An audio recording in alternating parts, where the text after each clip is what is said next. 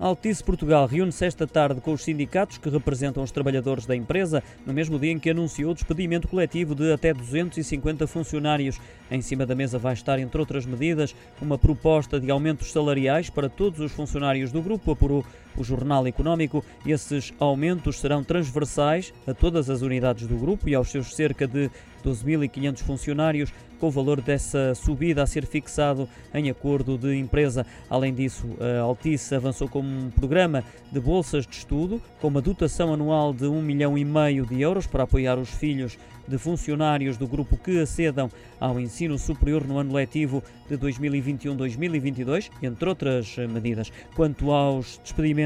a Altice espera que grande parte dos trabalhadores visados aceitem sair com rescisões de mútuo acordo, portanto com condições mais favoráveis, mais concretamente o acesso a medidas de proteção social, nomeadamente ao subsídio de desemprego, ainda com 1,4 ordenados por cada ano de serviço, sabe o Jornal Económico, ao passo que, sem mútuo acordo, os trabalhadores terão direito a 0,95 ordenados por cada ano.